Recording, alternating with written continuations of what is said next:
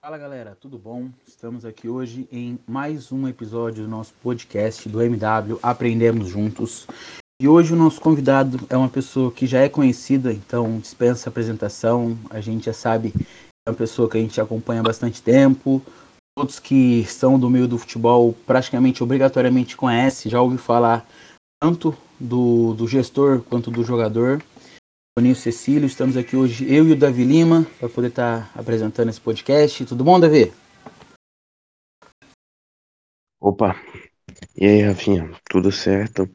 Como você apresentou aí, né? Vamos ter uma ótima entrevista com o Toninho Cecílio, um cara que já é muito conhecido, né? Um cara que é muito conceituado, as pessoas respeitam bastante. É, espero poder fazer uma bela entrevista com ele e tirar minhas dúvidas e aprender junto com ele.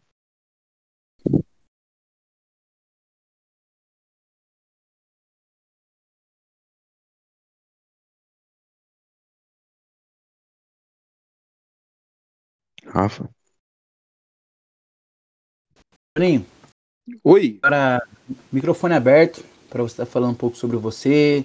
Se alguém esteve em Marte nos últimos 40 anos e não conhece o Toninho, falar um pouco como foi o seu processo da carreira de jogador, depois do processo de transição, que diferente de algumas pessoas, o processo de transição foi um pouco, um pouco mais amplo. Você é uma pessoa que trabalha tanto na parte de gestão quanto na parte técnica. Então, se apresenta um pouco para o nosso público, fala um pouco sobre, sobre o Toninho, para a gente poder estar tá dando seguimento no nosso podcast.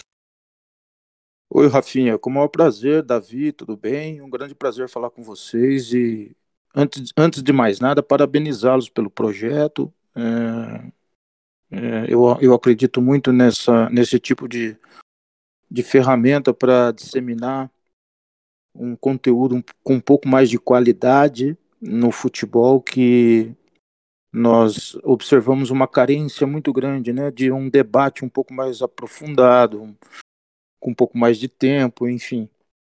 É, agradeço bastante, o prazer é todo meu. É... Bom, eu vou dar uma resumida, né? Eu, eu, eu comecei no sub-17 do Palmeiras, minha carreira, assim, né? Comecei no sub-17 do Palmeiras, Subi ali no, nos profissionais, fiquei seis anos como titular, capitão do time, fui para a seleção brasileira com o Falcão em 90, né? Logo, logo aquela primeira convocação do Cafu, do Leonardo, aquela primeirona do, do Falcão após a Copa do Mundo de 90. Ah, é, continuei minha carreira, fui para o Japão, joguei dois anos, joguei no Cruzeiro, joguei no Botafogo do Rio de ir para o Japão. No Japão joguei dois anos no Cerezo Osaka, fui campeão lá, subimos o time. O Cerezo hoje é um grande, uma grande equipe do, da J-League e participamos desse início vitorioso da, da, da equipe na liga, nessa, nessa liga, era o segundo ano da liga profissional do Japão, J-League, né? E, e fizemos grandes campanhas lá. Uh, depois eu retornei, passei por mais equipes uh, do interior de São Paulo, fui caminhando para a reta da carreira. E após a carreira de atleta, ao contrário um pouco, eu, queria, eu sempre quis ser treinador, mas ao contrário do, do, do que é mais tradicional, os convites é, apareceram para eu para me tornar gestor logo no início. Então eu fui gestor de alguns projetos pequenos, é, é, mas aí eu peguei a formação de um, de um time da Série 1 do Paulista, que foi a Portuguesa Santista, montei todo o elenco e, e antes de, de, iniciar o Campeonato Paulista eu fui eu troquei pelo fui convidado recebi um convite pela pelo Fortaleza do Fortaleza na Série A de Brasileiro.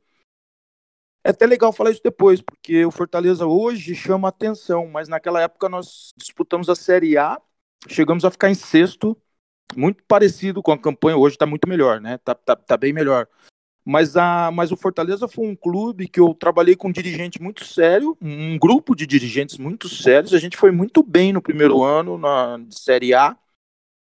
E eu acabei pedindo para demissão no, no, no, meio do segundo ano. Né? Isso foi 2005 e 2006. 2005 nós tínhamos o Bosco, o Rodangelim, um time sensacional. Rinaldo, depois eu levei, levei o Fumagalli enfim, é, o Lúcio. Então foi um, foi um time que dava espetáculo lá no, no Castelão, fez uma campanha excelente. E hoje eu vejo com alegria o Fortaleza novamente. Bom, enfim, esse foi o meu grande trabalho de início. na, na, na, na questão de gestor, um time que tinha o menor orçamento na época uh, e fez campanhas excelentes, foi uma, fez uma campanha muito consistente em 2005.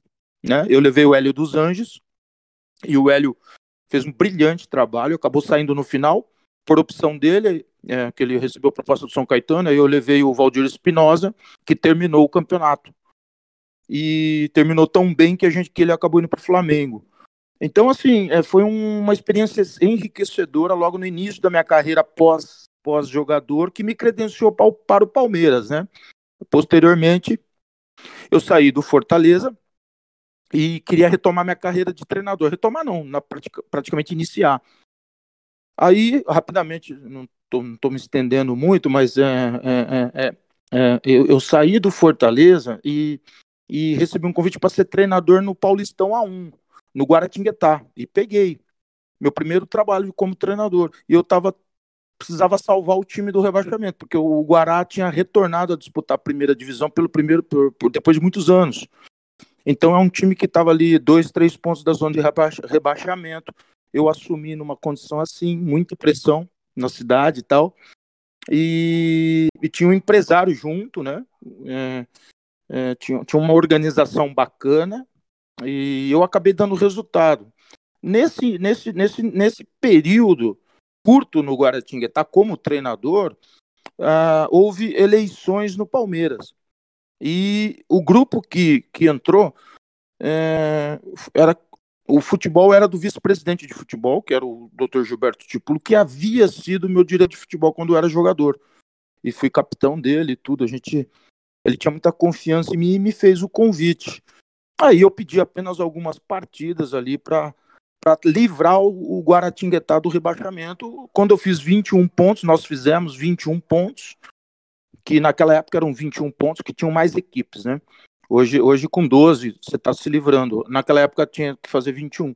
Era o número mágico. Aí eu, no dia que eu fiz o 21, eu, eu, eu pedi uma reunião e com, comuniquei a eles que eu estaria aceitando o trabalho como gestor do Palmeiras onde eu fiquei três anos, né? É, é, credenciado pela minha carreira no clube de 10 anos, capitão e tudo mais, e pelo trabalho brilhante é, de todos nós no, no Fortaleza.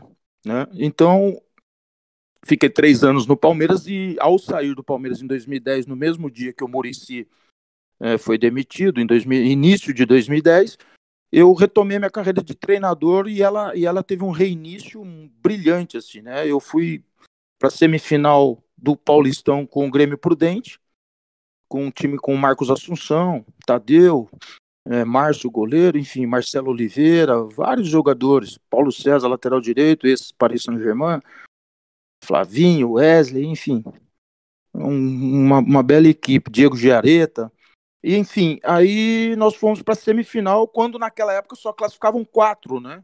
O Paulistão é, só se classificavam quatro para disputar as finais, as semifinais e as finais. Então nós deixamos para trás Corinthians, São, é, é, Palmeiras, né? Nós fomos é, os quatro finalistas foram Santos, São Paulo, Santo André e, e, e, e, Grêmio Prudente. E a gente acabou caindo por, por melhor campanha do Santo André. A gente caiu na semifinal e aí logo depois eu fui para a Série A com o Grêmio Prudente, menor orçamento da da competição e a gente nunca pisou na zona de rebaixamento. rodada saí porque eu recebi um convite do Vitória uh, na mesma competição. Acabei indo e, enfim, aí foi minha carreira de treinador. Que é melhor eu deixar vocês desenvolver o assunto aí dentro do tema aí. Vocês fiquem à vontade. Não, Toninho, pode ficar tranquilo, porque história para contar só tem quem realmente trabalhou, quem se dedicou bastante, quem tem uma história que você vai citando nomes que participaram sua carreira tanto como técnicos na sua vida, como companheiros de equipe, como jogadores que você teve a oportunidade de trabalhar, tanto como gestor quanto como técnico. Então, são histórias que vão chancelando tudo que a gente vai estar conversando aqui para frente. E dentro disso é importante a gente conversar sobre todas essas etapas. Você estou tanto futebol dos anos, dos anos 90, onde você atuou como jogador, quanto o início dos anos 2000, como você estava como gestor numa grande equipe quanto Palmeiras depois no processo de técnico. A primeira pergunta que eu faço para você, Toninho, é a seguinte: muito se fala sobre a questão do futebol brasileiro e a questão de técnicos veteranos que tem algumas visões que eu concordo. Eu concordo quando eu vejo o Luxemburgo falar algumas coisas em relação a não ter tanta novidade assim no futebol. Eu concordo em partes, porque eu acho que tudo já existiu. O técnico que consegue nutrir as suas ideias com coisas que deram certo no passado são vitoriosos. Dou o exemplo do Guardiola, quando venceu o Santos por 4 a 0 na final do Mundial, ele disse que o principal exemplo dele era a seleção brasileira de 82 e 86. Então isso prova que ele tem uma ideia de trabalho, porém ele respeita o passado. Ele sabe que o passado foi escrito e o passado entrega pra gente muito material de qualidade. Então, qual é a sua visão em relação ao método utilizado pelos técnicos nos anos 90, nos anos 80, passando pela aquela transição dos anos 2000, onde o Brasil começou muito vitorioso com 2002, porém com o fracasso de 2006 e aquela seleção que chegou muito próxima em 2010, houveram alterações nesse processo da comissão técnica, ideias novas que foram chegando, porém na minha visão, algumas ideias que eram positivas do passado foram se perdendo. Qual é a sua visão sobre isso? A visão tanto como jogador, ex-jogador, técnico e gestor? Olha, é, o futebol é como a moda. A moda volta, né? O, você não pode é, fazer um X no passado. É, é, importante você olhar a história do futebol. É importante você é, revisitar. O que, que o Vanderlei. Eu lembro bastante dessa época do Vanderlei brigando, né? Brigando no bom sentido. Querendo prevalecer a convicção do dele, dele. Por quê? Em certo ponto ele tinha razão.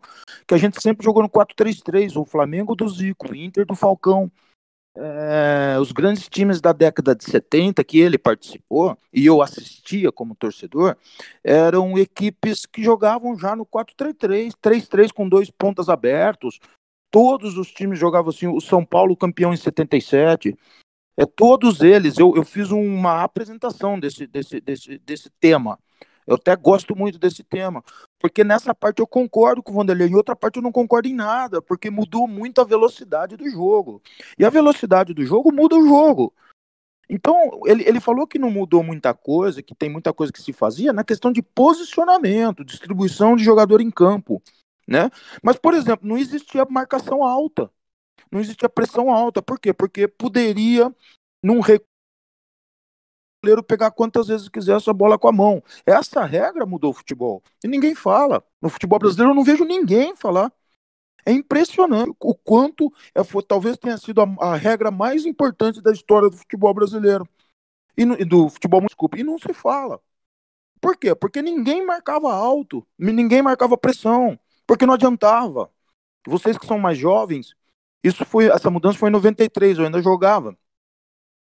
E lá em 93 a gente começou a discutir, pô, vou ter que começar, eu era zagueiro, né? Vou ter que começar a treinar mais aqui, saída de jogo. Não vou poder devolver pro Veloso, pro Zete. Eu vou ter dificuldade, vou ter que, pô, né? Aí isso demorou um tempo. Quem saiu na frente foram os treinadores que começaram a fazer saída de três, começaram a dar prioridade. O que que isso fez? Essa mudança na regra fez hoje se valorizar muito o goleiro que joga com os pés também, né?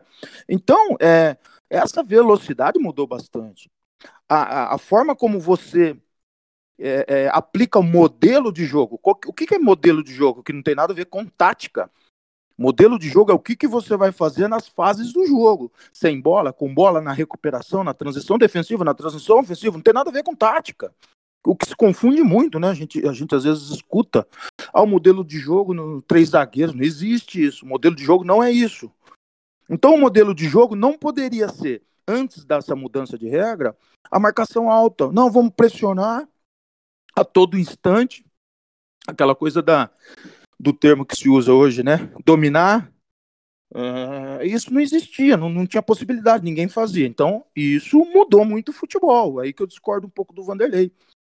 É, então, mas mudou para a questão do momento, do, do que, que você. Qual vai ser o seu comportamento de time com bola, sem bola, vamos marcar lá em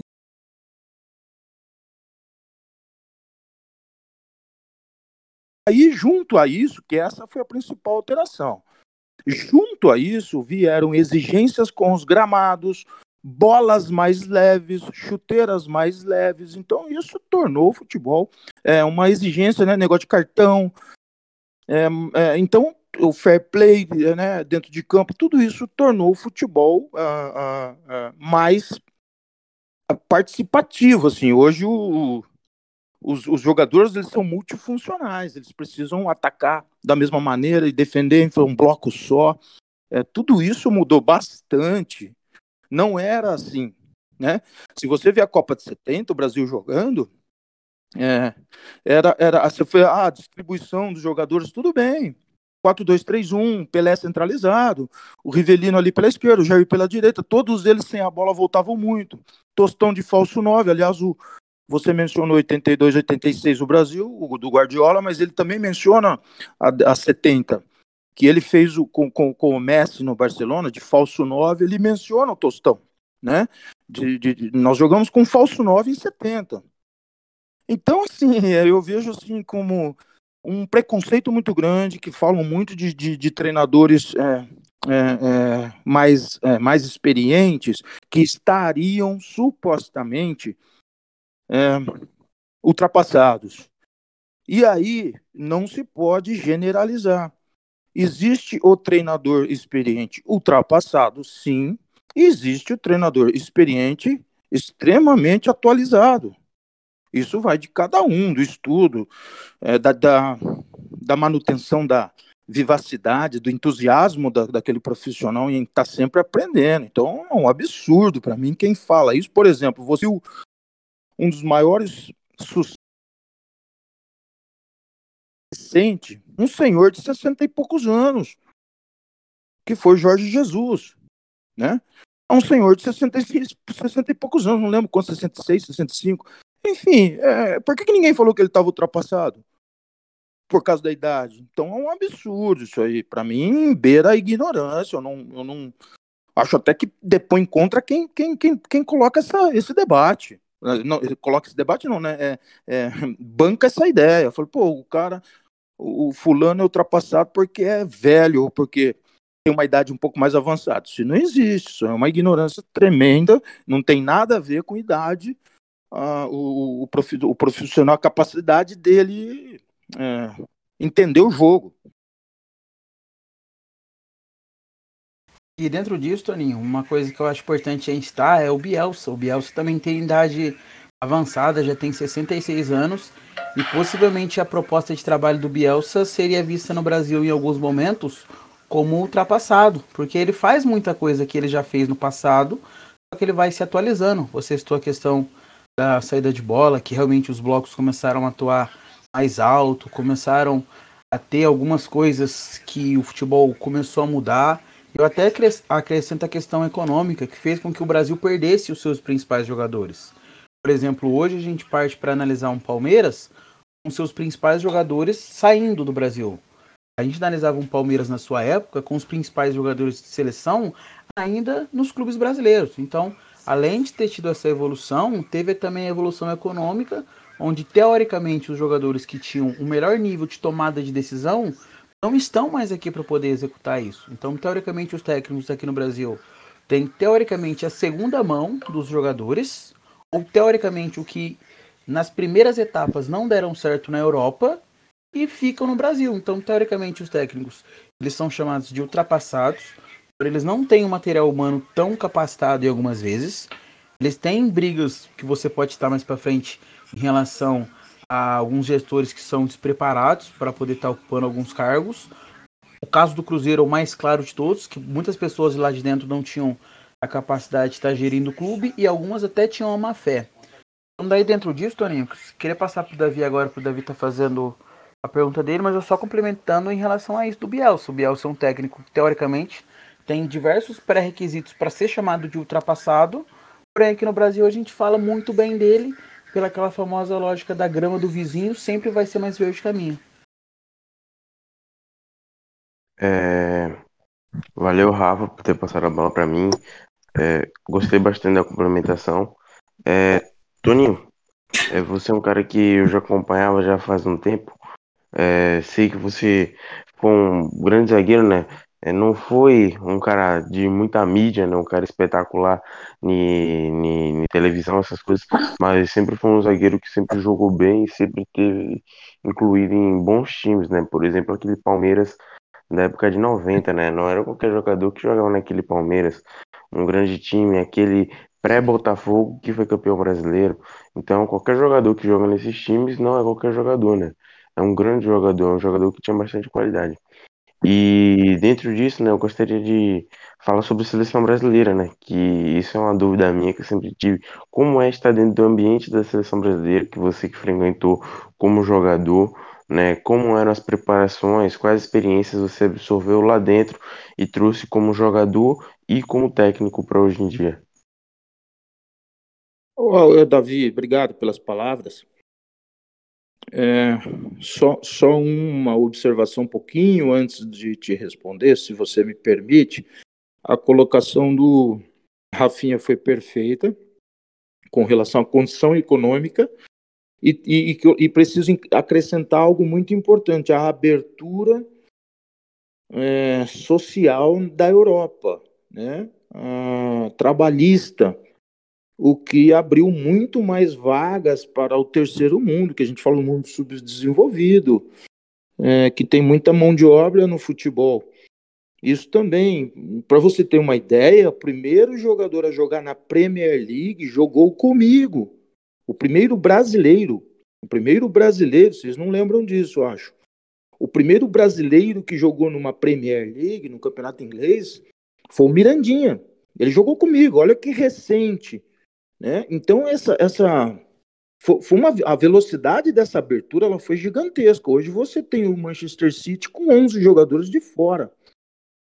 Né? Então, ah, isso também não é só a parte econômica, a parte de, é, de abertura trabalhista.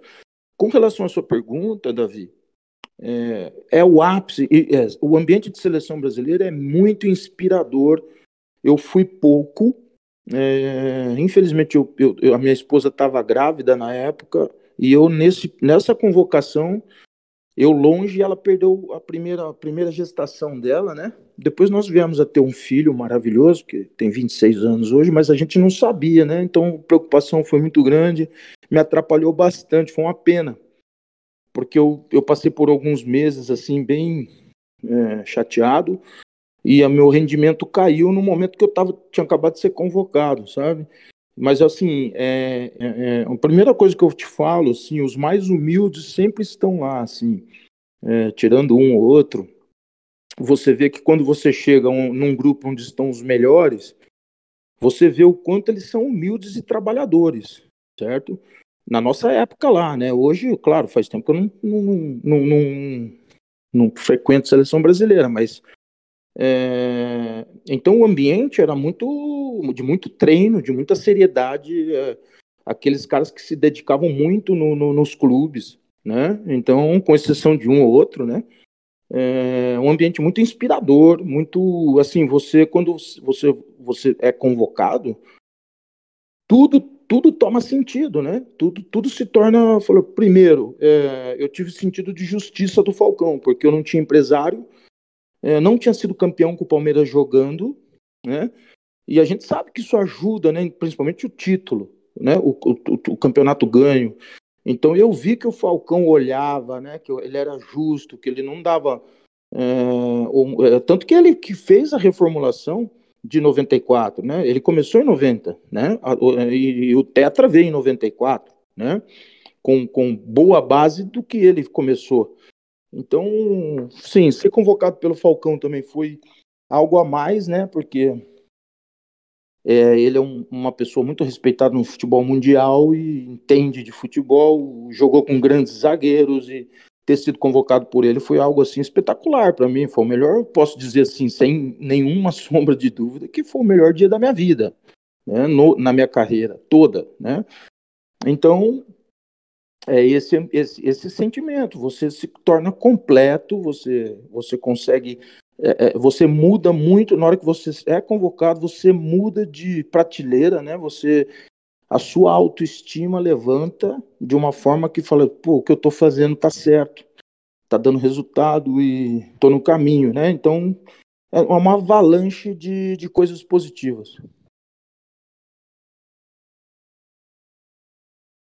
É, deixa eu só completar.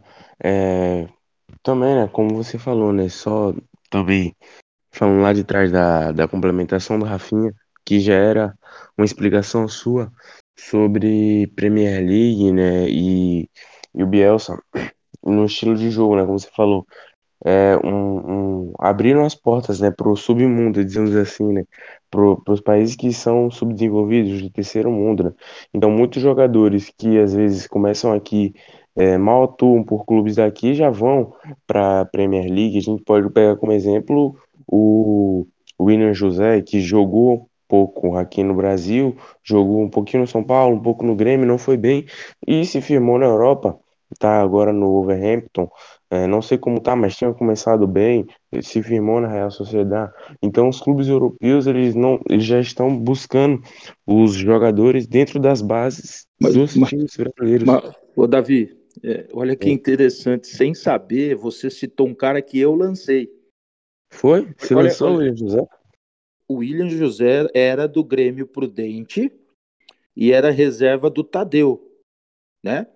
Então, aí a gente termina o Paulista, eu fico para o Brasileiro, teve a Copa de 2010, você lembra? Foi ano, o ano de 2010, teve a Copa, nós tivemos uma parada onde eu fiz uma intertemporada. E aí eu comecei a olhar mais o William José comigo, perto de mim, treinando. E aí, nesse, nesse mesmo, você sabe que o Tadeu jogou no Palmeiras, passou pelo Palmeiras. É, a, a, a, diretoria, na época, eram dois jovens dirigentes que vocês vão conhecer hoje, que que trilharam uma bela carreira com justiça, que é o Diego Serri e o Rodrigo Pastana, os dois que me levaram. Eles chegaram para mim e falaram: Ó, oh, o Palmeiras está querendo Tadeu. Aí eu falei assim: é, leva, porque ele vai perder a posição com duas ou três rodadas de brasileiro. O brasileirão ainda não tinha começado. Aí eu falei assim: ó, pode liberar. E eu vou pôr o William José para jogar. Então, o William José, para mim, não é uma surpresa o sucesso dele na Europa. Ele, ele, ele era um, ele era um, você tocou nesse assunto e eu não tenho como não dizer, um centroavante de porte físico avantajado, trabalhava bem com as duas pernas, finalizava bem com as duas pernas. Eu, com certeza, na minha cabeça, esse cara ia chegar na seleção brasileira, em, em grandes clubes europeus. Aí eu saí, saí do Grêmio Prudente e vi que depois ele passou a jogar um pouquinho mais. A estreia dele não foi boa, teve um emocional ruim, deu quebra nas duas pernas. É, estreia de Na estreia de brasileiro eu botei ele, sem medo. Ele tinha 19 anos, 18 anos, negócio assim. Aí, é, é, é ele, ele, é, quando ele vai para o São Paulo, eu estava longe, estava em outro time, né? Quando ele vai para o São Paulo, que o São Paulo, como é que eu vou te dizer? Ele é um pouco diferente de Corinthians, Flamengo, Palmeiras, que eu reputo aí os três times mais pesados. O, São Paulo não é igual a eles em termos de pressão. É, é, é pressão de time grande, mas menos. Na, as torcidas desses outros três aí, conheço bem o Palmeiras, né? É, é, é, é mais que o Palmeiras não tem de exigência, e, e, Corinthians e Flamengo é bem pesado também. Então, quando ele vai para São Paulo, São Paulo sempre acostumado a receber esse tipo de jogador, burilar, aperfeiçoar, dar o suporte, tudo aquilo. Naquela época, hoje, hoje muitos times fazem o mesmo, mas naquela época ele era meio sozinho, é, né? O, o, o São Paulo. E eu achei que ele fosse estourar, né? No São Paulo, fosse estourar, mas não aconteceu. Ele saiu, deu uma brigadinha com a torcida numa substituição, no fim de jogo. É, enfim, coisa boba, né? É, de, de, de, ainda de garoto. Então, ele, ele enfim, é, ele é um cara que eu conheço bem e não é surpresa para mim. Eu até achava que ele chegar mais, fosse chegar mais longe. É, é, como você falou, né? Isso daí eu nem sabia e é muito bom estar conversando com essas pessoas, né? Um cara que é grande, tem várias experiências, então a gente consegue, né, é, achar experiências suas que podem inspirar várias outras pessoas, né? Por exemplo, eu não sabia, né, que você tinha treinado o William José dessa história, né? É. Mas só comentando. É, como você falou, só completando, né? O William José ele se firma na Europa. E tipo, os clubes europeus, eles estão buscando na base dos times brasileiros já os jogadores, né? Então, é como você falou, os clubes europeus abriram as portas para os, os, os jogadores que estão aqui no Brasil, Argentina, é, Colômbia, nesses países, né? Eles estão vindo buscar aqui, porque antigamente, por exemplo, na época do Toninho, né? O jogador ele ia para a Europa, às vezes no auge, num pré-auge, um negócio assim, já com 20, Isso, 26. Falcão, Sócrates. Isso, como você falou, né? É, os jogadores hoje saem da base. E é como você falou, né? Isso concordo bastante. Rafinha, passar para você, para você fazer essa pergunta e o seu complemento. Só para complementar, David, desculpa, Rafinha. É, é, quando eu fui dirigente, tem uma década que eu fui dirigente no Palmeiras, né? Quase uma década e um pouco mais. É, 2007, 8 e 9. Eu saí no início de 2010. Uma das coisas que eu, eu falo eu, mas lógico, sempre nós da diretoria, mas a ideia minha, eu falei assim, por que, que eu não posso pegar o jogador antes do Ajax, né? Que o Ajax, PSV, que pegam caras jovens aqui. Por que, que eu não, peço, não posso pegar o cara do Huracan antes do Boca, do River? E aí nós montamos um processo de observação é, onde, que, onde várias. Eu consegui trazer o Pablo Armeiro, do América de, de, de Cali, né, entre outros jogadores. É, dentro do Brasil, é, Henrique, zagueiro que disputou a Copa do Mundo, Keirson, foi a sensação é, é, no Palmeiras mesmo, ele foi muito bem, só ficou pouco, mas foi muito bem. Os dois foram vendidos para o Barcelona em dois anos, né? Isso nunca existiu na história do Palmeiras. Então, se isso tudo é um trabalho de observação que a gente teve esse pensamento também. Falei assim, ó, eu não posso, eu não posso trazer o cara jovem do Tottenham, mas eu posso trazer o cara jovem do Huracan, do, do, do Racing ainda não, mas do Argentino Júnior, do, uh, uh, do Defensa e Justiça. Enfim, nós montamos uma rede de observação do trabalho. Eu mesmo fui várias vezes e indiquei o Pastore para o Palmeiras. Né? No mesmo jogo do Pastore, que eu saí, fui para o hotel redigi uma, uma, uma mensagem para o meu, meu diretor, para a minha, minha presidência. Falei, pode contratar até 3 milhões de, de dólares, que era um valor absurdo na época para gente. E ele foi por 9 de, de euros para o Palermo 15 dias depois. Então a gente não tinha dinheiro para pagar isso, né? Mas, era, mas, mas no mesmo time, por exemplo, teve Bolatti, no mesmo time do Huracan que fez sucesso, não sei se vocês vão lembrar, teve Bolatti, teve o menino que veio para o Corinthians, canhoto, canhotinho, rápido, atacante, esqueci o nome dele agora. Eu falei, Bolatti no Brasil não vira, porque eu acho ele pesado, é um baita de um jogador volante organizador, joga de cabeça erguida, pô, chama atenção, mas, mas é, é lento, é pesado. Ele veio para o Brasil, não virou, né? Passou um ano no Inter, passou um ano não sei onde e tal. Não que eu não queira que ele virasse, por, por favor, só estou relatando. E o, e o menino que veio para o Corinthians também não foi tão bem, que era um meinha canhoto, um atacante canhoto rápido, que me fugiu o nome agora. Os três eram a estrutura do Huracan naquela campanha. Sim, e dentro disso, Toninho, só complementando em relação ao Tadeu e o José, é, muito se fala, não sei se é lenda urbana, você pode confirmar, que o Marcos, ele foi uma pessoa muito influente na chegada do Tadeu. Muito se fala sobre isso, que ele conversou é, sobre essa questão de gestão de alguns jogadores que já são líderes do, dentro do elenco para indicar jogador, para conversar. Como que você enxerga isso dentro do futebol brasileiro atualmente? Por exemplo, um Fábio no Cruzeiro que pela rodagem, por assistir é, muitos jogos e teoricamente a gente tem a leitura de jogadores que jogam mais atrás, terem uma capacidade maior, de uma visão de jogo maior, se transformarem em bons técnicos. Como que você enxerga como gestor a característica de jogadores participaram desse processo de influenciar, de conversar, passar informação? Você citou alguns jogadores que realmente a gente ouve essas histórias do Pastore, o próprio Soares, que teoricamente foram negados, mas quando a gente vê a história real, realmente percebe-se que o clube tentou, mas infelizmente já tinha uma situação econômica que as equipes da Europa conseguiam buscar um pouco um pouco antes por conta da questão financeira. Mas dentro disso, sobre a questão de jogadores líderes, como foi o Rogério Ceni no São Paulo, como no Santos teve por muito tempo o Léo lateral, como que você enxerga a questão de jogadores que auxiliam esse processo de análise e fazendo a transição para hoje, onde existe um departamento, o Tite trouxe o Cifute para o Corinthians. Como que você enxerga esse processo de analisar, procurar e criar uma anamnese de jogador? É, esse processo hoje ele é, ele é bem estruturado muito mais, né? Com dois, três, quatro profissionais que passam o dia inteiro buscando jogadores no mercado. É, praticamente eu fazia isso sozinho em, um, em dez anos.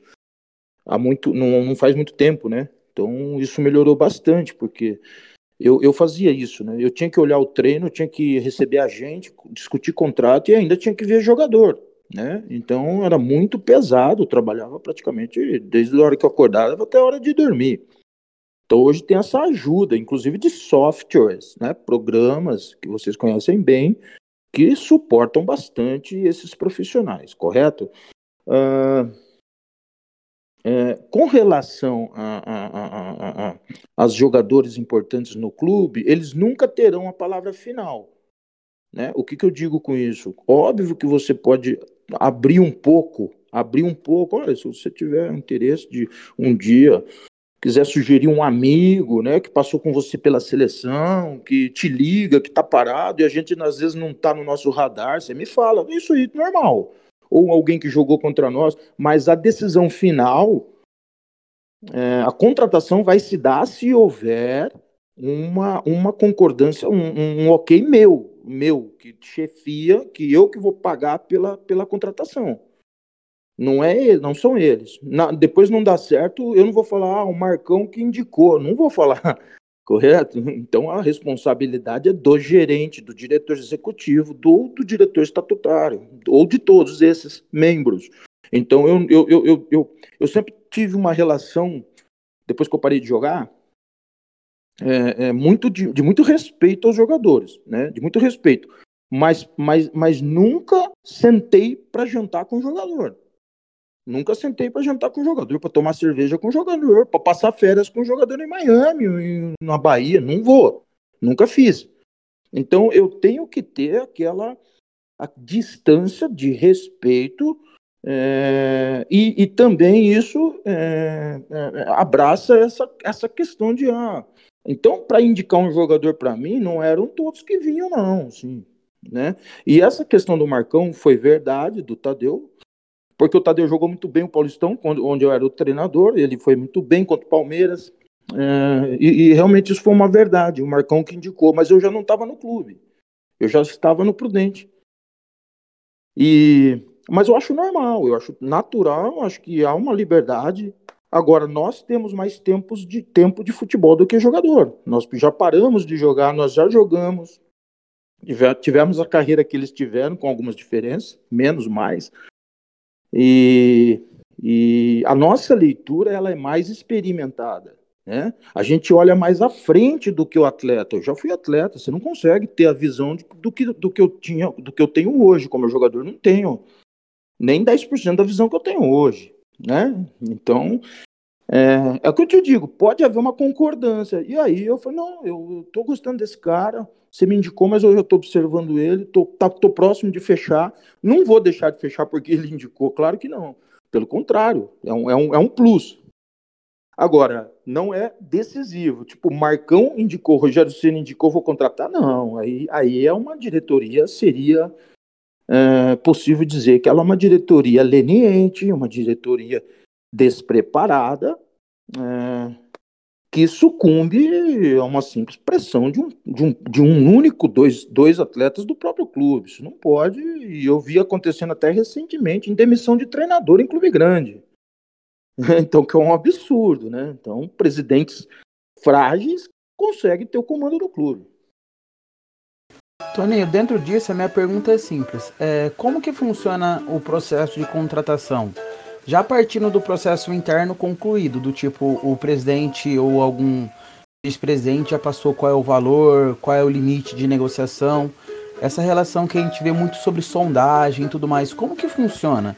Não precisa tipo, entrar em algum assunto específico, alguma coisa, mas a gente tem muita curiosidade, porque a gente vê muita coisa do tipo, o clube tal sondou o jogador tal, o clube tal negociou com o jogador, já acertou o salário, agora negocia com o clube. Como que funciona esse processo de maneira geral, para a gente entender um pouco como que funciona a questão do gestor, como que funciona a questão do gestor que vai até o processo de negociação e retorna para o clube para procurar uma contraproposta.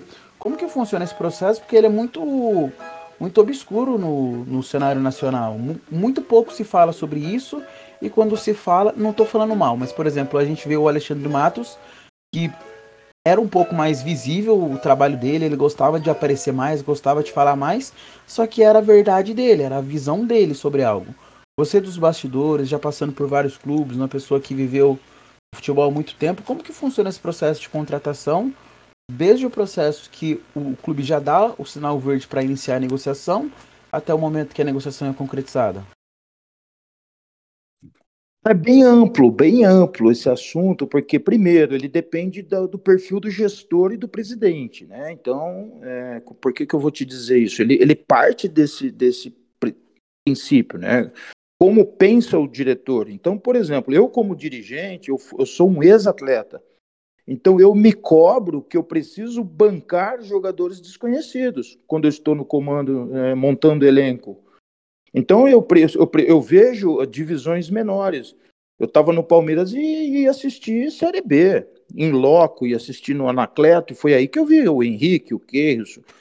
Isso, isso o, o, cara que foi jogador, é, ele precisa bancar, precisa fazer o papel de. Eu falei, não, eu vou trazer esse cara mais barato e ele vai virar.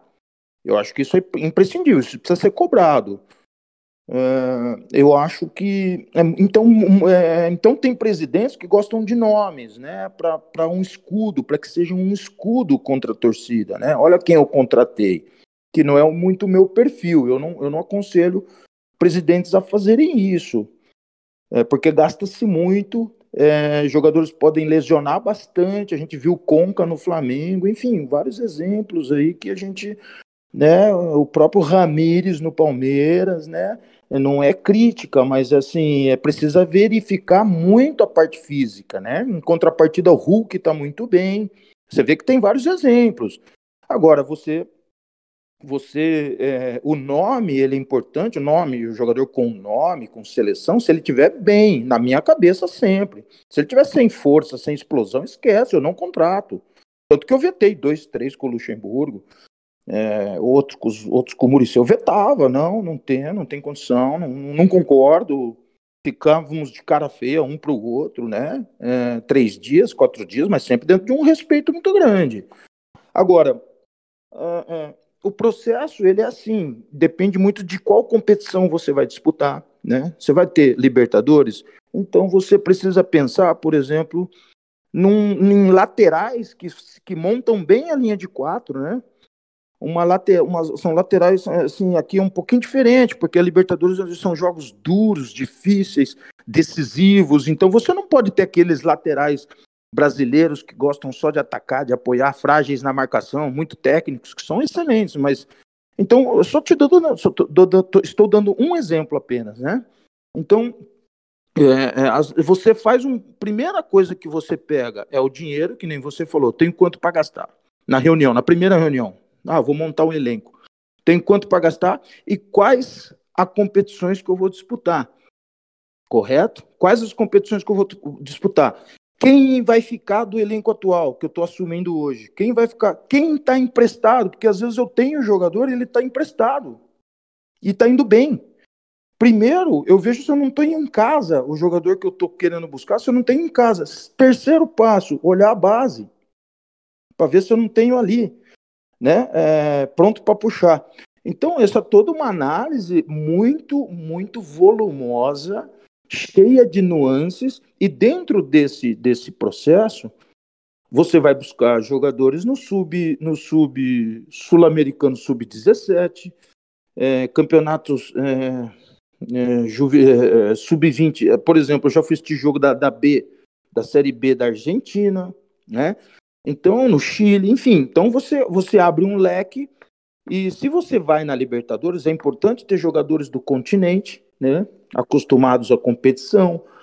É, aí você precisa ter dois, três cabeças, né, porque essa é uma competição pesada, todos nós sabemos isso. Estou dando exemplo da Libertadores, que é o ápice aqui no nosso continente. É, em comparação com o Brasileirão, por exemplo. Aí você vai, vamos supor que você não tenha Libertadores e tenha, queira ganhar o Brasileiro. Você quer o objetivo ser o Brasileiro. Você não se classificou, que nem o Corinthians, não está na Libertadores, está no Brasileiro. O Brasileiro é um campeonato longo, você não pode ter jogadores muito veteranos em, em grande número, eles não aguentam, é muita viagem, muita, muito, muito, muito desgaste, ele é longo, enfim. Então, tudo isso pesa na montagem é, então é muita coisa. Aí, dentro disso tudo, estou falando no que compete a, a você próprio, o próprio clube, né? Coisa que sai de dentro.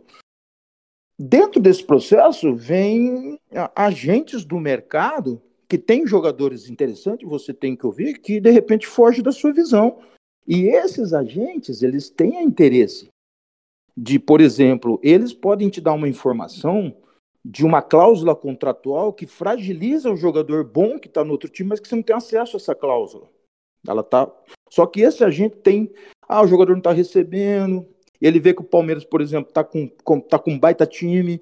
Aí ele fala assim: olha, Toninho, posso falar com você? Pô, oh, tô com esse jogador, é meu.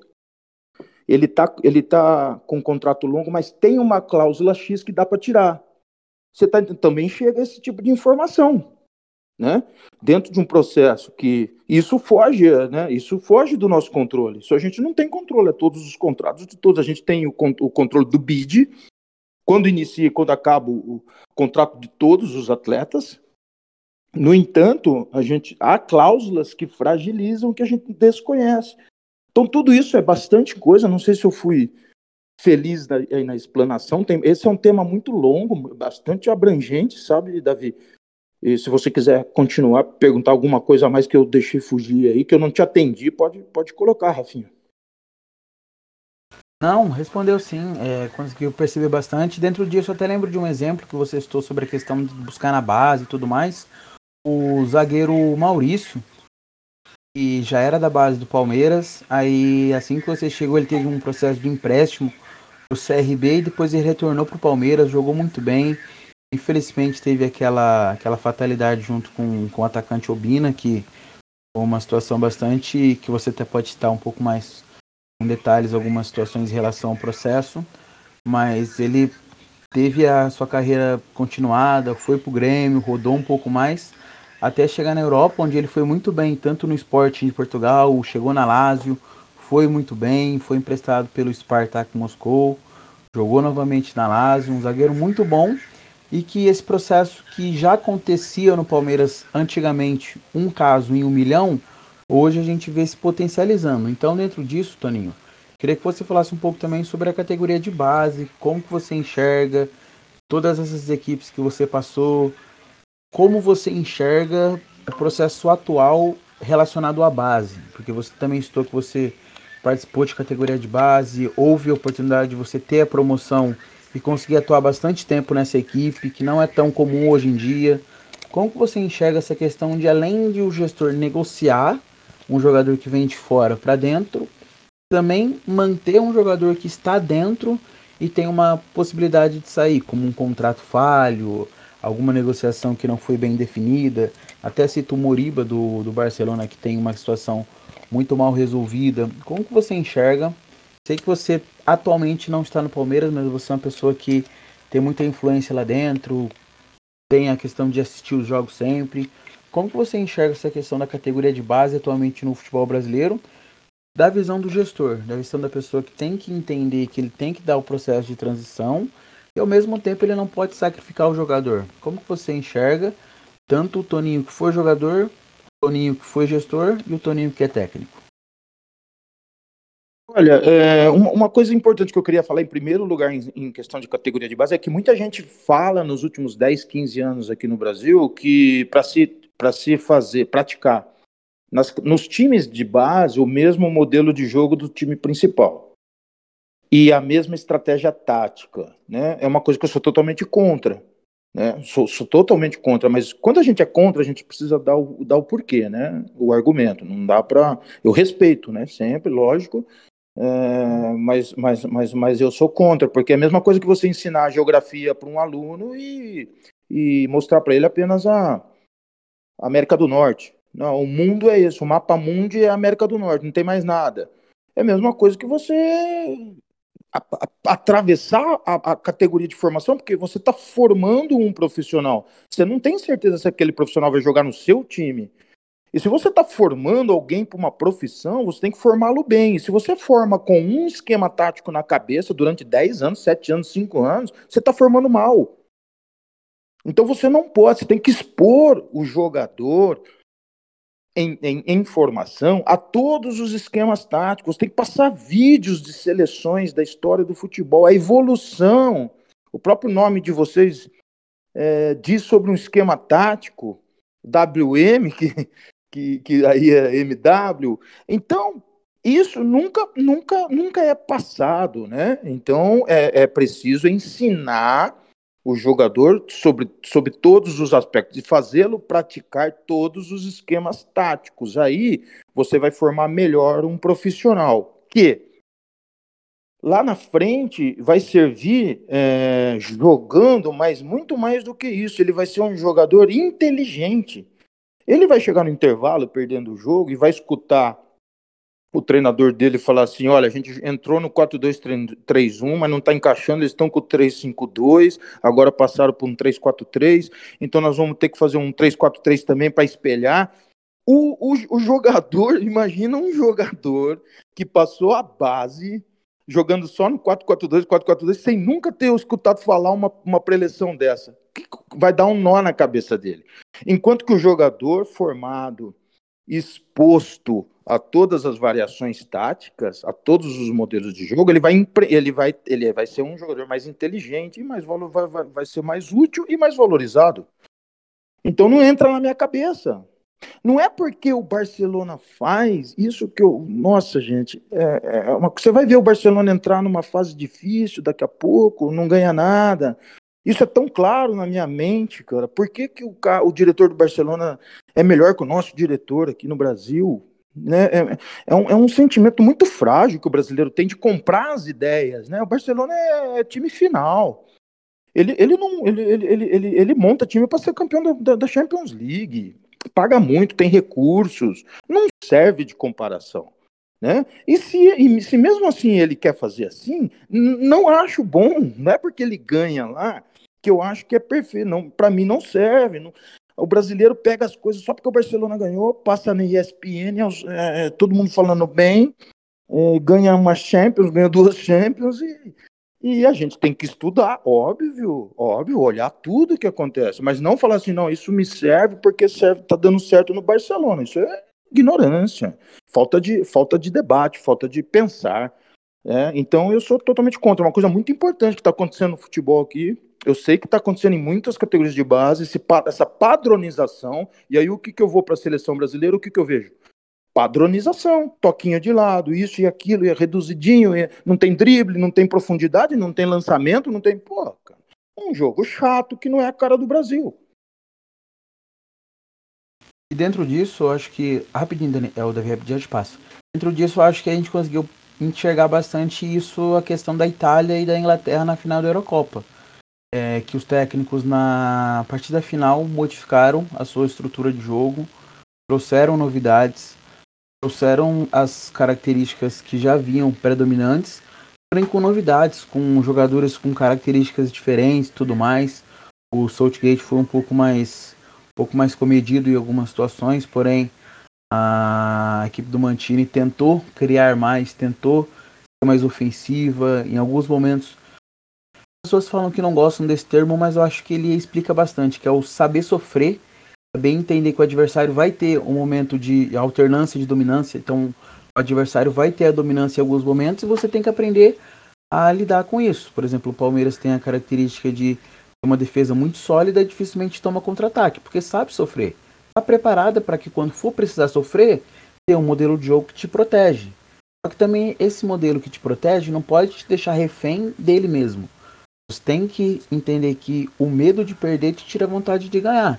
E acho que você estou a seleção brasileira muito bem, muito bem nisso, porque realmente hoje a gente sente a seleção brasileira muito capacitada. Não acho que o trabalho do Tite seja ruim, eu acho que falta a questão de dar liberdade aos jogadores. E a característica de você potencializar o Gabriel, Jesus, para ele ser aquele atacante pelo lado que cria, que participa, é voluntarioso, que ajuda defensivamente, porém ele não deixa de ser centroavante. Ele não deixa de ser atacante. Ele faz com que o Firmino seja um falso 9, mas ele não seja um jogador que tem que ficar o tempo todo marcando o meio adversário. Eu acho que o seu exemplo foi muito feliz para incitar essa característica da base. E a liberdade, infelizmente, foi corrompida. Então, aí dentro disso, se o Torinho quiser complementar, também passo para o Davi para ele poder estar tá entrando no debate. Minha visão é essa: a gente tem que nutrir o jogador de características para ele poder chegar no profissional e conseguir entregar tudo. Por exemplo, alguns jogadores que quando sobem para o profissional tem que saber jogar em mais de uma posição, ter uma função, posição diferente. O caso do Renan, que possivelmente vem ganhando muito espaço no Palmeiras, porque ele faz tanto um zagueiro pela esquerda quanto um lateral esquerdo. Então, essa característica de ser completo faz com que o jogador avance. Gabriel Menino atuando como volante, como lateral. Patrick de Paula, que no processo final do Luxemburgo, ele era o camisa 10 da equipe. Em alguns jogos do, do Abel, ele também jogou como camisa 10. Quando o Scarpa não vinha tão bem, o Veiga ia para um canto, o Patrick subia na frente do Danilo, na frente do Felipe Melo. Então acho que essa característica de ter jogador versátil é muito importante, sim, Torinho. Sempre importante, você citou um exemplo bom do Southgate na final da Eurocopa, o treinador da Inglaterra, ele entrou, ele mudou, ele entrou com três zagueiros, né? E, e, e, ele, e ele fez o gol com um, com um lateral, porque quando você usa três zagueiros, você espeta, quando de posse de bola, você espeta os dois laterais. Isso eu sei que vocês sabem, eu estou falando mais para quem está nos ouvindo e, e sendo didático. Quando você põe três zagueiros, é para você dar liberdade para os seus laterais, maior liberdade, né? Não é, não é desmedida, maior liberdade ele, ele sai na frente da Itália com uma jogada de um lateral e o gol do outro lateral. Então a escolha dele, eu, eu até botei no meu Twitter na hora, falei, meu, o gol é do treinador, esse gol é do treinador. Mas aí ele ficou refém do sistema. Ele jogando em casa, quando a Itália empata, ele não, ele não preparou um plano B, eu achei. É, tirar um zagueiro, botar um atacante rapidamente, estava jogando em casa. É, a Itália é uma grande equipe, é, tudo isso, mas é, eu achei que ele não teve plano B. Então, cara, que é muito difícil, não é fácil. O treinador, ele precisa ter um, um belo de um auxiliar, porque o auxiliar chama ele no canto. O, o, o, treinador fica muito envolvido emocionalmente. Ele precisa se distanciar do jogo. E às vezes isso não é fácil, porque você é um ser humano. Então, o auxiliar, o papel do auxiliar é muito importante. Tem que ser um cara mais frio, né? É mais, mais, é, mais calculista. Então, é, esse foi um exemplo que você deu que foi bem, bem recente, de um grande campeonato e que ficou bem claro. É, Davi, pode ir. Tá, vou pegar, deixa aqui.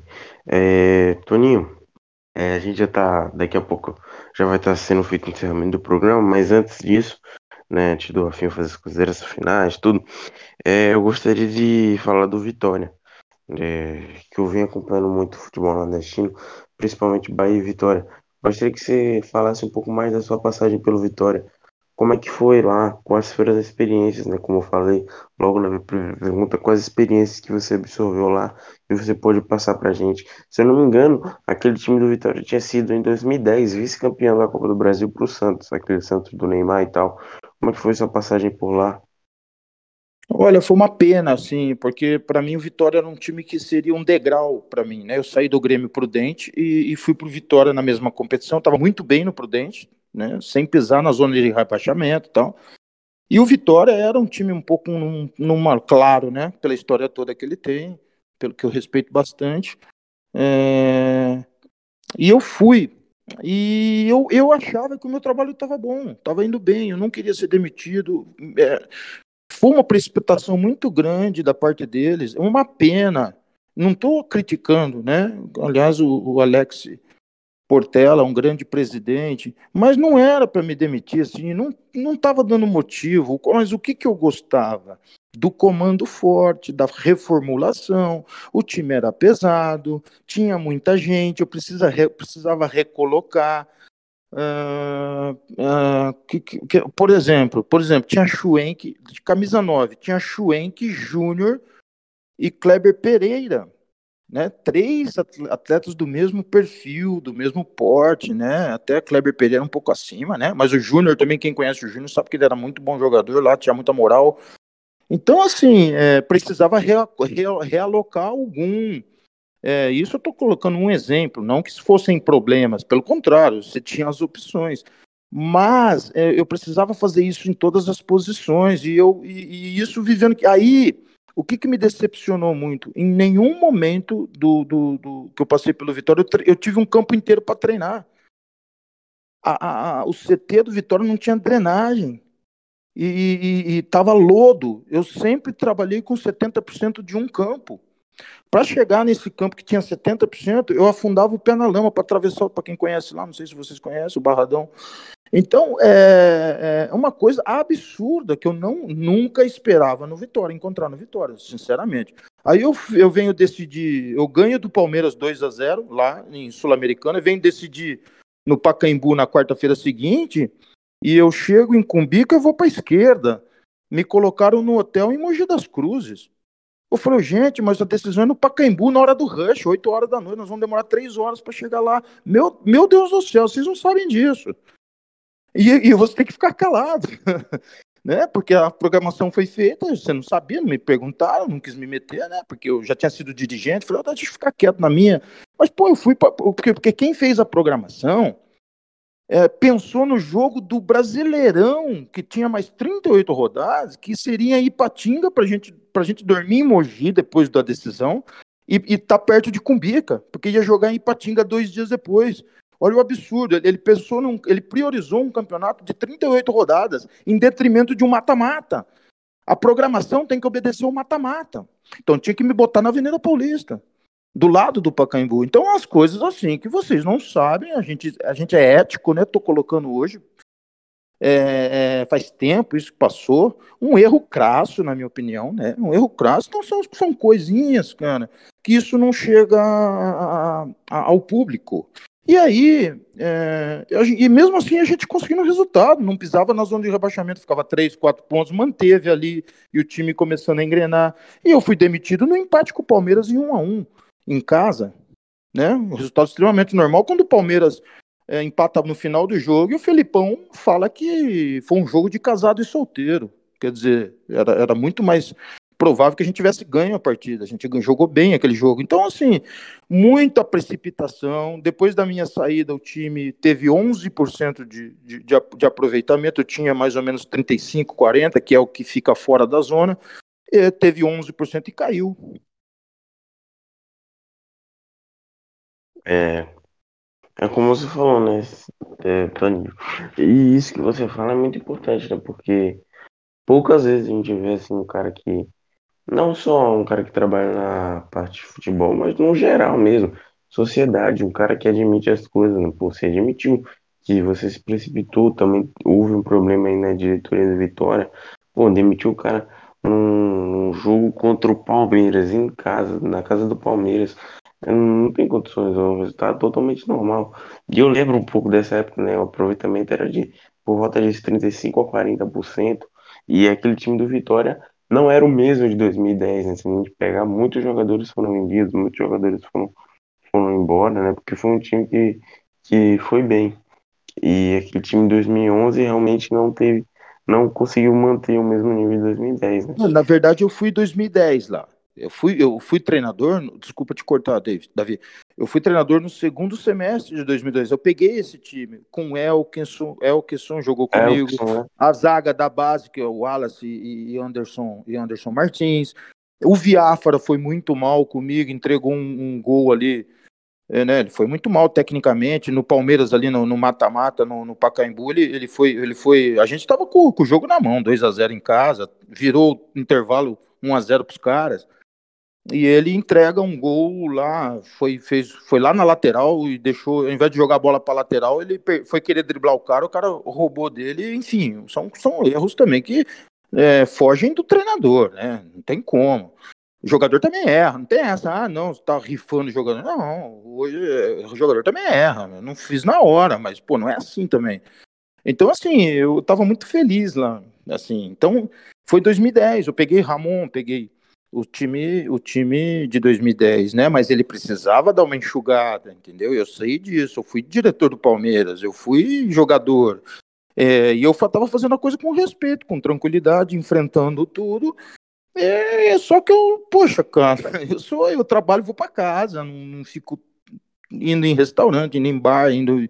Eu sou trabalhador, não, não tenho essa energia, não. Eu, eu preciso pensar no treino do dia seguinte, é pesado para mim. Então, eu não fazia esse mesancê aí, essa, essa política, eu não fazia mesmo, né? Então, assim, cara, eu acho que ali eu acho que, puxa, é, eu tive uma certa decepção. Eu achava o Vitória, pelo tudo que já tinha mostrado, um pouco mais sério. E quando eu saí do Vitória, eu vi que aquele time ia passar dificuldade do, se continuasse daquela maneira, com aquele pensamento, porque eu, eu fui time grande, né? Eu fui dirigente de time grande e jogador 10 anos, e 3 anos como dirigente.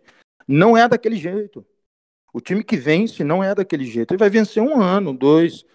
Agora, o time que se sustenta numa Série A é, é modelo, com orçamento menor, é modelo Atlético Paranaense. É modelo Atlético Paranaense, entendeu? É, é rígido, é protocolos, é, você tá entendendo? Não é. Tem que ter as coisas certas, caminhando.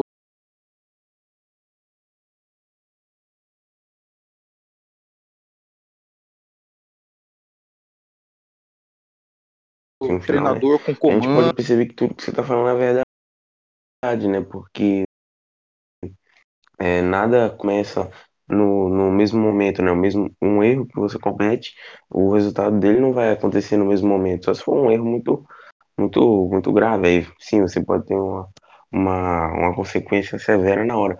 Mas erros de planejamento, erros de gestão, a gente consegue perceber que tudo que você está falando é verdade, né? O Vitória, por exemplo, 2015 a 2020, se eu não me engano, trocou de presidente cinco vezes. Então isso não começou em 2015, isso já começou lá 2011, naquela parte que você estava ali de problemas com o diretor, que já aí vai passando um problema de gestão, um problema com bagunça, que está refletindo agora. O Vitória, em, se eu não me engano, no terceiro ano já na série, na segunda divisão, brigando pela permanência. E isso tudo começa lá atrás, né? Sim, porque eu, eu, a gente passa, o Davi, por várias experiências e vários clubes e vários dirigentes. Então, por exemplo, o trabalho que eu participei do Fortaleza tinha um presidente muito sério e dirigentes muito sérios, diretor, diretor financeiro, diretor. Meus caras são sensacionais, são meus amigos até hoje. Isso foi 2005, né? É, é, e a coisa andou, mesmo assim com dificuldade, mas andou. E o, o Vitória é, precisava ter participado, é, passado, ele, ele, chegou num ponto que ele começou a ser bastante respeitado. Ele é respeitado, né?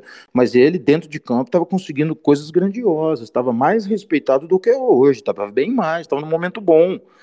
Então precisava ter. Você não pode estar tá na Série A e não ter um campo para treinar, porque não tem drenagem. Né? Hoje, com certeza, arrumaram, não tenho dúvida, até já me falaram. Mas isso aconteceu, não pode. Poxa, isso é, uma, é um investimento muito. Para quem disputa a Série A, ele é ínfimo, né? O recurso que você tem de. A receita que você tem de Série A, você faz uma, uma, uma, uma drenagem de qualidade, né? Que, né? Então, esse tipo de situação ainda existia, né? Então, uma hora sucumbe, não dá, não aguenta. Aquele ano caiu, acabou caindo é, depois voltou, enfim. Agora, você voltar da Série B, ela é, é um pouco mais fácil. O duro é se manter 20 anos na Série A, 10 anos, 15 anos, chegar numa, numa Libertadores. Você vê que o Vitória não conseguiu, não conseguiu se manter. Mas não é crítica, não. É, eu falo num tom positivo. Eu acho, acho, que, acho que isso é debate de futebol, é a minha opinião. Eu respeito outras, né? Mas é, mas, é, mas é por aí, porque eu tenho experiência de time grande, de time, de time vencedor, de time de consistência. Então é assim, eu não estou falando da boca para fora para criticar, não é esse meu perfil. Até eu adorava eles, todos que trabalhavam lá, dito presidente, todos, todos, todos, né? É, mas, mas, mas, mas tem coisa que não tem como fugir do futebol, né? Algumas coisas precisam ser feitas, então eu queria fazer, mas não era não era do jeito que eles queriam. Né? Isso é chato, cara, porque eu não queria ter saído, estava bem, estava feliz, estava na Série A. Foi o grande momento da minha vida né, como treinador que o, o passo seguinte meu, que eu dei muito errado, voltei para a Série B, no Americana, foi, foi grande catalisador da minha carreira, para baixo. para baixo, porque eu estava em Série A e estava bem, nos dois trabalhos eu tinha ido bem, Prudente e Vitória, e ali, ah não, eu fui para São Caetano, na verdade. E, e, e, e, e São Caetano na Série B, é, com um dirigente que queria se intrometer toda hora, acabou me demitindo logo, o que eu não aceito, né? E hoje a gente sabe a vida dele, né? Pública. Então, é, foi um passo errado que eu dei, sendo que eu tinha que ter ficado de férias, respirado um pouco, repassar minha carreira. É, realmente foi um passo bastante errado. Não o Vitória, a minha, a minha sequência depois do Vitória. Aninho, dentro disso, se a gente for parar para pensar o elenco dos jogadores que estiveram no, no elenco do Vitória nesse ano, não condiz com a classificação. Você testou a, a capacidade de não conseguir treinar, não ter essa capacidade de melhorar a equipe, mas se a gente for parar para pensar o roster, os elencos, em relação a quem estava no elenco aquele ano, tem o zagueiro Wilson, que era bastante jovem ainda, tinha um potencial muito grande, poderia ter sido explorado. O próprio Nino Paraíba, que quando teve a oportunidade conseguiu desempenhar um bom papel. O Gabriel Paulista, que ainda era muito jovem, mas eu acredito que poderia ter sido melhor trabalhado em algumas situações. Você citou a característica de não ter nem a capacidade do campo inteiro para poder melhorar e potencializar esses jogadores. O próprio Anderson Martins, um jogador muito experiente, o Wallace, o Egídio, que, que na minha visão era um jogador muito importante e já tinha uma certa, uma certa, uma certa rodagem, já tinha é, participado da base do Flamengo. O Evandro, que, que recentemente estava no Santos, é, migrou para Chapecoense. O Henrique Almeida, que foi inclusive eleito é, o melhor jogador de um, de um Mundial pela seleção, o Neto Berola. Uhum. Não tinham jogadores. Se a gente for parar para pensar o elenco, tinham jogadores que conseguiram entregar um desempenho melhor um pouco antes dessa, dessa temporada com vitória, um pouco depois. Então, talvez se a gestão tivesse um processo melhor, um investimento maior em campo, um trabalho mais é, profissional, possivelmente você conseguiria ter êxito no que você se propôs. A diretoria teria conquistado algumas coisas como acesso, como inclusive uma eliminação é, contra o Palmeiras foi algo bastante teoricamente comum para o tamanho do Vitória, mas eliminar o Palmeiras numa Sul-Americana teria sido possivelmente um dos principais atos da história do Vitória. Então acredito que realmente quando a gente vê a questão de gestão, a gente entende a importância de profissionalizar, entregar na mão de pessoas competentes e quanto mais a gente conseguir com o poder do voto dentro das equipes, dentro do estatuto, é claro, é retirar pessoas que não pensam do clube. Então, Toninho, dentro disso, para a gente poder ir partindo para a parte final, queria que você falasse um pouco sobre essa questão de como você enxerga as obrigações de um gestor e também quais são as visões e as obrigações que um técnico tem para estar tá atuando dentro de uma equipe. Como que você trabalha essa questão do técnico analisando o gestor e o gestor analisando o técnico? O gestor ele não pode ser só um um contratador. O gestor ele precisa gerir o ambiente, precisa enxergar à frente. O gestor ele vive um campeonato e, e monta o time para outro seguinte, para outro ano. Um gestor ele, ele tem que identificar as lideranças do clube, é, é, é, é fazê-las fazê-las é, é, seguirem as metas e, e as diretrizes da direção do presidente, né? Ele tem que impor o ambiente dele no vestiário, né? O, o, o vestiário é do gestor, não é do treinador. O gestor o, tem, o, tem o vestiário do treinador e tem o vestiário do clube, do presidente. E o gestor ele, ele é importante nisso, através do discurso dele, da cobrança dele, é, é, da postura dele, da, da, da, presença dele nos momentos corretos. O jogador sabe quem é boleirão, quem não é, né? Boleirão falando quem sabe se posicionar e se posiciona com a verdade, eles respeitam, respeitam e respeitam muito, né? Então, isso não é fácil, né? Isso é com o tempo que vem. É... E o gestor, ele, a primeira ferramenta dele não pode ser a, a demissão do treinador. Ele tem que abrir a mente dele. Ele, ele pode, de repente, é, para um treinador que, tá, que ele acha que está inexperiente, sugerir um auxiliar mais experimentado, por exemplo, que possa vir a cair no gosto do treinador, olha, eu quero fortalecer tua comissão. Então a cabeça dele não pode ser só, não, vamos demitir. Ah, o presidente, pressão, a, a diretoria está pressionando, a, a, a torcida está pressionando. Se ele acha que o treinador é, vai ter futuro no clube, ele precisa ter outras ferramentas, ele precisa sugerir. Ah, então vamos tirar esses quatro do elenco, vamos trazer dois, vou, eu vou lá bater no Grêmio, vamos, vamos negociar. Tem quem está no banco lá? Quem que está no banco do Inter? Vamos fazer um bem bolado, eu vou lá, vou pegar o avião amanhã, tem que ter esse tipo de atitude. O gestor é muito importante na, na estrutura do clube, mas muito, mas não é só o contratador, ele não é um cara só que contrata. Eu vejo no Brasil é, pessoas só cobrando o cara na contratação. Não, não vai contratar, vai contratar, não, contrata errado, contrata mal, não. E a gestão dele? Né? Então é, é um, um trabalho bastante amplo e completo. O, tre é, é, o treinador, Aí outra, uh, o gestor tem que sempre, o papel do gestor é sempre fortalecer a figura do treinador. Então, por exemplo, um gestor jamais pode fazer reuniãozinhas particulares com, com os cabeças do elenco. É perguntando como está o treinador. Isso eu nunca fiz, por exemplo, mas nunca, jamais faria. Isso é, isso é impossível. Eu sei que tem, tem, tem gestores que perguntam para o jogador. E aí, você fica na mão do jogador. Quem tem que, tem que, tem, quem tem que analisar o ambiente é você, não é jogador. O jogador não tem a experiência que você tem. Né? Então não tem essa, não, o jogador, porque até porque aquele jogador que você consultou pode estar tá desgastado, pode estar tá desgostoso, pode ter uma opinião errada, não gostar do cara. Quem tem que ver isso é você. Então tem que ter essa capacidade de fazer a leitura, né? Às vezes cai numa competição, isso já aconteceu com a gente, né? Cai numa competição, eu fico ligado em como que o grupo vai reagir. E aí eu falei, não, o cara tá com, o elenco na mão, não afetou em nada, vamos, vamos em frente. Então, esse tipo de. É muita coisa, não é fácil, não é fácil, né? Eu acho que a grande, a grande deficiência no futebol brasileiro hoje é, é essa posição, né? Uh, o treinador com o gestor, o treinador com o gestor, ele tem que ter confiança, né?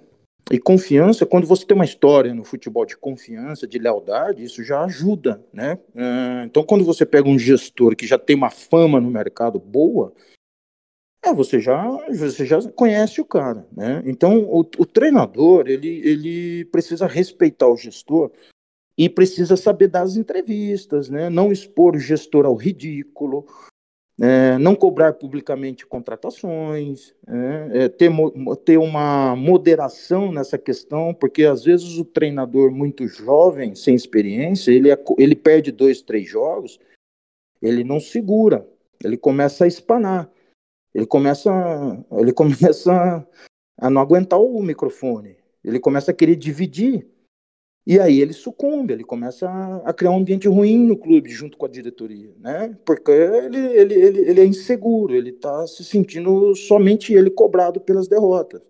E aí ele quer dividir, sendo que podia fazer isso internamente. Né? Então, é... agora o treinador mais experiente, ele já não faz, faz menos isso, né? É, mas em contrapartida as reuniões são pesadas às vezes, né? Porque o, o treinador experiente acha que ele tem que ser atendido de qualquer maneira, porque ele é o cara sabichão que sabe tudo, montar elenco, que foi campeão aqui, foi campeão ali, e não é assim, não é assim, não é por isso que ele, a palavra dele vai ser única, né? É uma relação é, que precisa, primeiro de tudo, ter muito respeito, né? Não pode ter muita brincadeirinha, sabe? Eu sou contra isso, acho que tem que ser uma, uma, uma, uma, uma relação de respeito, e a relação de respeito, ela se, ela se sobrepõe, né? Ela vai construindo o caminho. Eu já trabalhei com o Luxemburgo, com o Murici, com o Caio Júnior, trabalhei com, com o Espinosa, com, com o Hélio dos Anjos, vários, Dorival Júnior como gestor.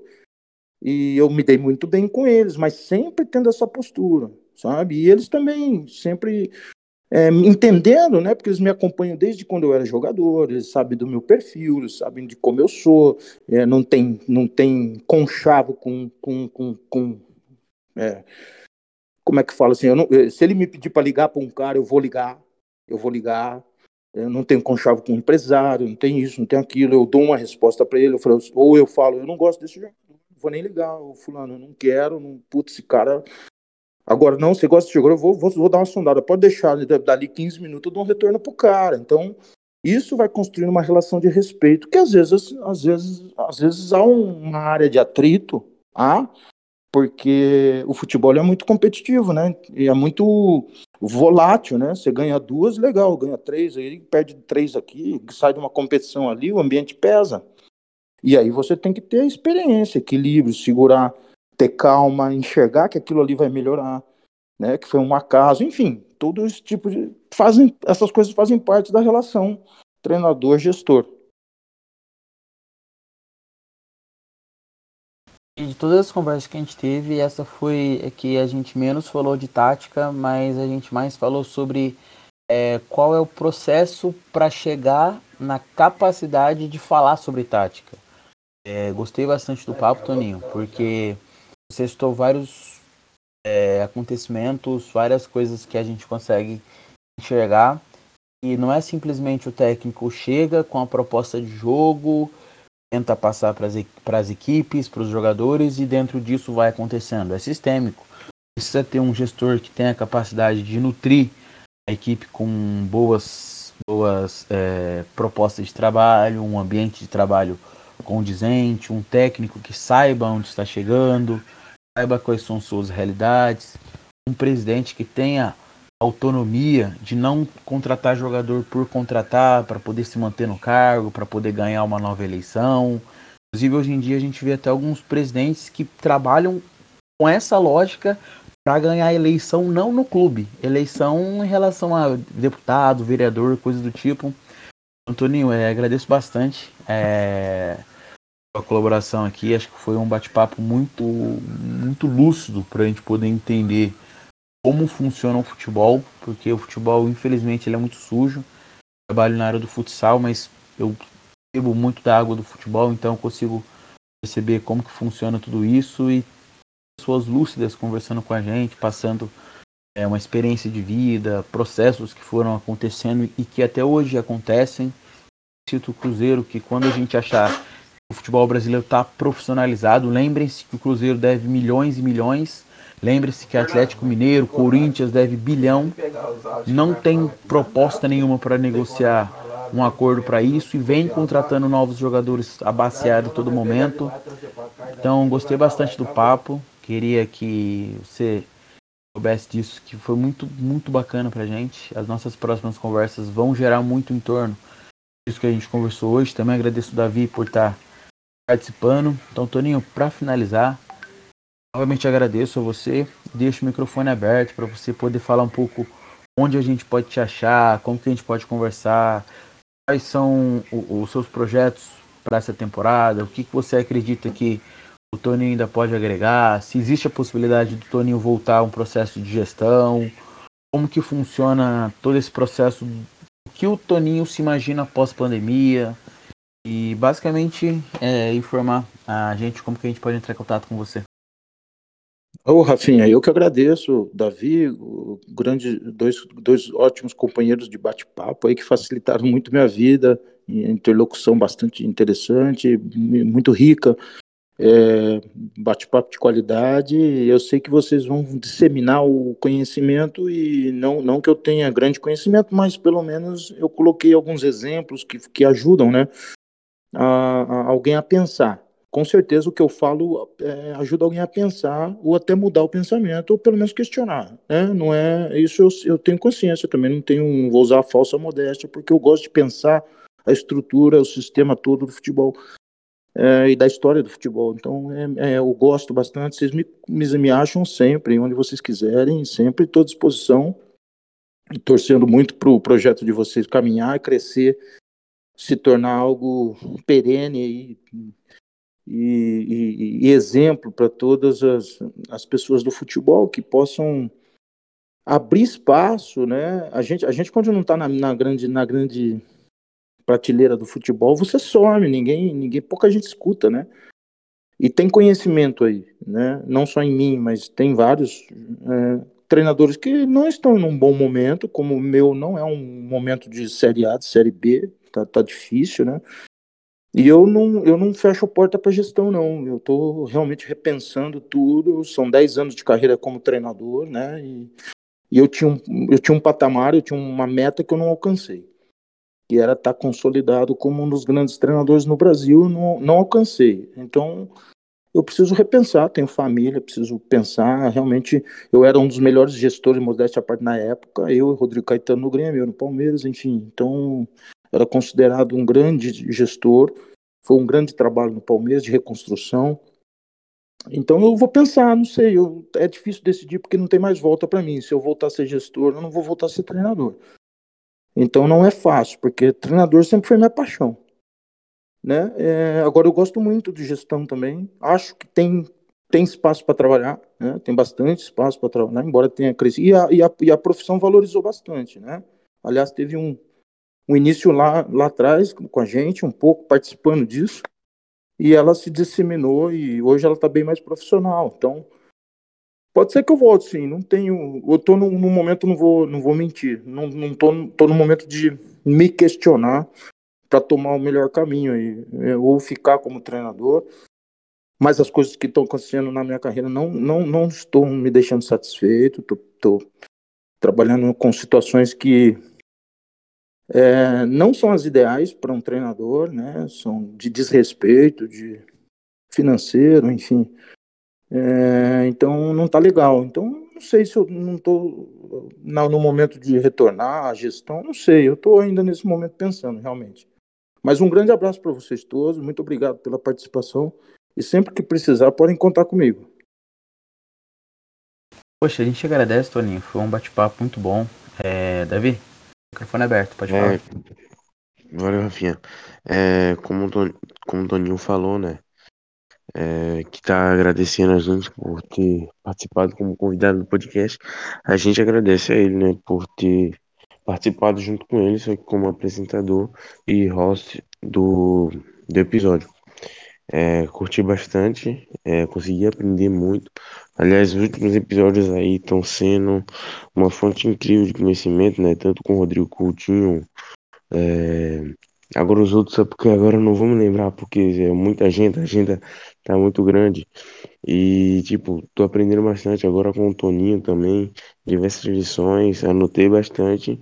E é isso, né? Só agradecer a ele e desejar sorte na caminhada dele como técnico ou gestor. Tá legal, Davi. Muito, muito obrigado. Um grande abraço mais uma vez para vocês.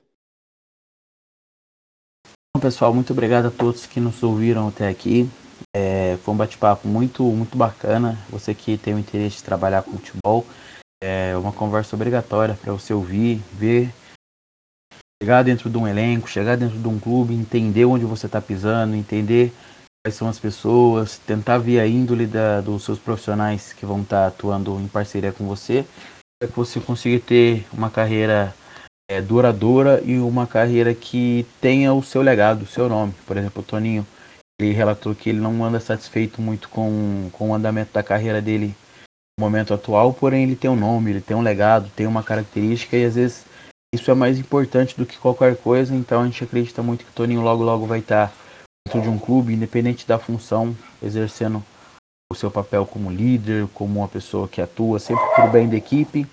Então, dentro disso, agradeço novamente o Toninho, agradeço o Davi, agradeço a todos que nos ouviram até aqui. Ficamos por aqui, fiquem com Deus. Bom dia se você estiver vendo de manhã, boa tarde de tarde e boa noite de noite. Tchau, pessoal.